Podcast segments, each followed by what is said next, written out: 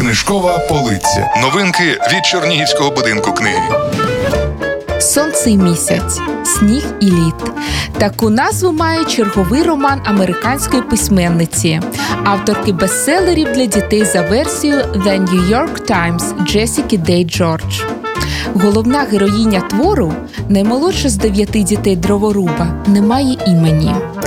Дівчина живе з родиною на далекій півночі, де панує вічна зима, у чому нібито винні тролі. Якось вона рятує чарівного оленя. І за це той дарує дівчині ім'я та здатність розуміти мову тварин. Одного дня до дроворубової хатини приходить величезний білий ведмідь із Бьорн і пропонує угоду. Якщо дівчина житиме з ним у палаці один рік та один день, він подарує її сім'ї багатство. Яку таємницю приховує Збьорн? І чи вдасться дівчині її розгадати? Дізнайтесь, прочитавши книгу до кінця.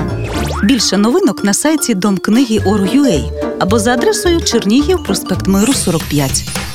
Книжкова полиця. Слухай, дивуйся, читай.